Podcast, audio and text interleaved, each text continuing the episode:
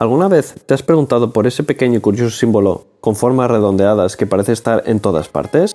Abróchate el cinturón y prepárate para un divertido viaje en el que exploraremos la inesperada historia y los significados ocultos del símbolo ampersand. Confía en mí, no te lo quieres perder.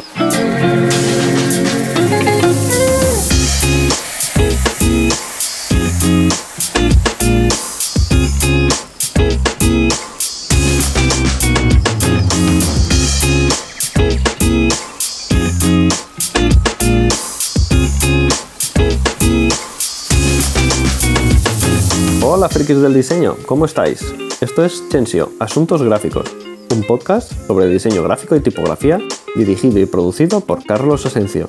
Acompáñame en este lugar donde comparto conocimientos, consejos y curiosidades sobre el diseño y creatividad en episodios cortos y fáciles de digerir.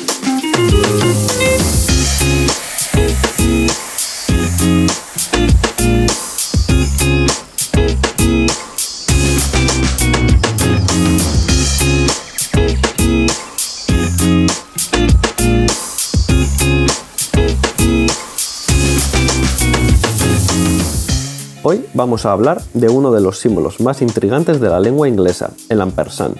Vemos este símbolo por todos lados y todo el tiempo. Tiene un aspecto elegante y curvado muy curioso. El ampersand es un símbolo común en muchos idiomas romances como el español, el francés, el italiano y el portugués. También se usa en algunos idiomas no romances como el inglés, el alemán, el sueco y el danés. Pero, ¿Cuál es el origen de este misterioso y omnipresente símbolo? Pues cuando me puse a investigar descubrí que realmente tiene una interesante historia. Su origen se remonta al siglo I después de Cristo, es decir, el ampersand tiene más de 2000 años. Proviene de la escritura cursiva romana antigua, en el que las letras E y la T se escribían juntas para formar una ligadura. Por si no sabes, una ligadura es el resultado de la fusión de dos o más letras en una sola. La ligadura ET, ET, más antigua que se conoce, aparece como graffiti en un muro de los restos de Pompeya, enterrada bajo las cenizas de la erupción volcánica del Vesubio en el año 79 después. Volviendo a la ligadura, en latín la palabra et significa i. Siglos más tarde, el uso de esta ligadura, que lo que permitía era ahorrar espacio en los escritos, los escribas primero y los tipógrafos después hicieron un uso extensivo de esta ligadura en el texto corrido, al contrario de lo que ocurre en la escritura moderna. De este modo, el ampersand se utilizaba como sustituto cada vez que una línea quedaba demasiado llena. Por otro lado, hay quien atribuye su creación a Marco Tulio Tiro, antiguo esclavo y secretario de un abogado, escritor y orador romano llamado Cicerón. Tiro no solo fue responsable del desarrollo del primer sistema de taquigrafía latina, que duró más de mil años, sino que también se dice que creó el ampersand. La ligadura et tironiana se desvaneció después del siglo I, pero tuvo un gran resurgimiento durante el periodo gótico. Sin embargo, esta escritura nunca se ha parecido en nada con el ampersand que conocemos actualmente. No sé si conoces la escritura taquigráfica, pero verás que es bastante diferente a la que utilizas normalmente. Pero la historia del ampersand no se para ahí, está llena de sorpresas. ¿Sabías que durante 1800 la letra Z no era la última del alfabeto inglés? El ampersand sustituyó a la letra Z como última letra durante un tiempo. Lo que no se sabe con certeza es cuándo se eliminó del alfabeto. Tal vez fuera por la confusión que causaba. De hecho, la palabra ampersand proviene de ahí. Al estar al final del alfabeto, hizo que al recitar el alfabeto en las escuelas de habla inglesa, cualquier letra que también pudiera utilizarse como palabra en sí misma, como la A, la I, AN, se repetía con la expresión latina per se, por sí misma. Como resultado, la recitación del alfabeto terminaba en X, Y, Z, ampersand, AN. Esta última frase se fue convirtiendo poco a poco en ampersand. En 1837, el término ampersand ya era de uso común en inglés. Aunque se utiliza como conjunción, el ampersand es en realidad un logograma. ¿Qué es un logograma? La palabra logograma proviene del griego logos, palabra, y grama, escritura. Es un grafema, unidad mínima de un sistema de escritura, que por sí sola representa una palabra, es decir, una unidad con significado. Pero, ¿sabías que el ampersand tiene algunos usos alternativos? Por ejemplo, la abreviatura latina etcétera también se escribía en su época como ampersand unido a una C. Vamos, et C. El ampersand ha evolucionado a lo largo de los siglos y ha adoptado diferentes formas y estilos.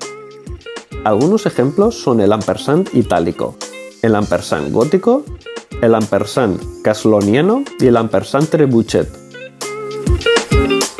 Es un símbolo que ha superado la prueba del tiempo y es probable que siga formando parte de nuestras vidas durante muchos años más, ya que se ha introducido en nuestras vidas de muchas maneras. Se utilizan logotipos, diseño gráfico, incluso está en los teclados emoji.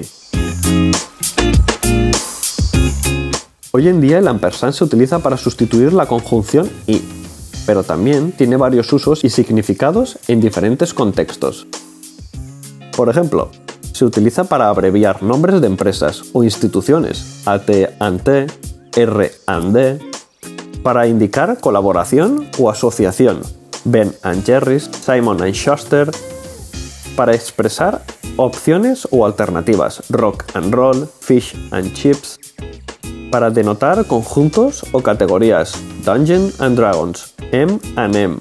También se emplea para representar operaciones lógicas o matemáticas. Otros usos alternativos pueden ser en obras creativas como Marley and Me, Batman and Robin, Willy Wonka and the Chocolate Factory, Actualmente tenemos unas ventajas con los caracteres ampliados OpenType que nos permiten flexibilidad y variedad con las tipografías. Por ejemplo, la familia tipográfica poética de Robert Slimbach ofrece un total de 62 variaciones del ampersand. Ahí es nada. A pesar de todas estas variaciones, podríamos dividirlas en dos versiones principales. Por un lado, tenemos el glifo romano, que procede del trazo carolingio, que es el símbolo ampersand que más conocemos y utilizamos. Y por el otro lado tenemos la variante cursiva, que es más similar a las ligaduras del Renacimiento y se asemeja más a la palabra latina et. En la escritura española tenemos el dilema de que el símbolo ampersand sustituye a la letra i, y por tanto es igual de corta. De hecho, la letra i es más fácil de escribir. Por tanto, nosotros particularmente no ganamos nada sustituyendo la i por el símbolo ampersand es más por cuestión estética que por algo práctico. E independientemente del idioma, utilizar el ampersand en un texto corrido normal se percibe como un error gramatical y debe evitarse. Si quieres algunos consejos para utilizar este símbolo en tus diseños, sería que recuerdes que el símbolo ampersand es tipo display, un logograma como dijimos anteriormente, y no está pensado para sustituir la palabra y en el cuerpo de un texto de un diseño, sino que tal vez lo puedes emplear en un cabezado o un titular. Y como dijimos, escoge un estilo adecuado, ya lo hemos hablado.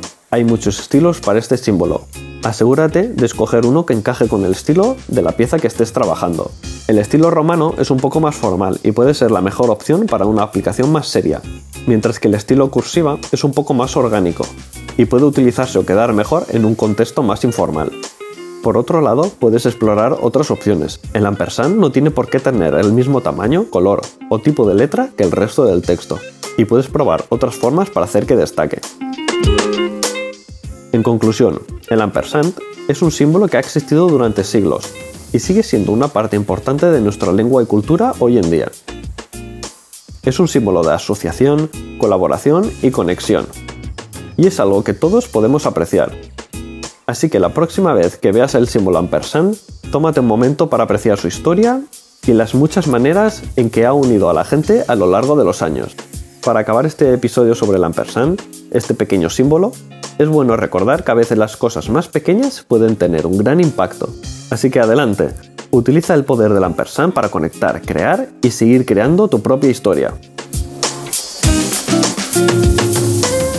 Te recuerdo que puedes visitar mi página web en chensio.com para más información y que puedes seguirme en la pista en redes sociales buscándome como Chensio. Y no olvides suscribirte para no perderte los próximos episodios. Gracias por escucharnos. Espero que tengas un feliz día. Se despide de ti Carlos Asencio y hasta el próximo episodio. Un saludo.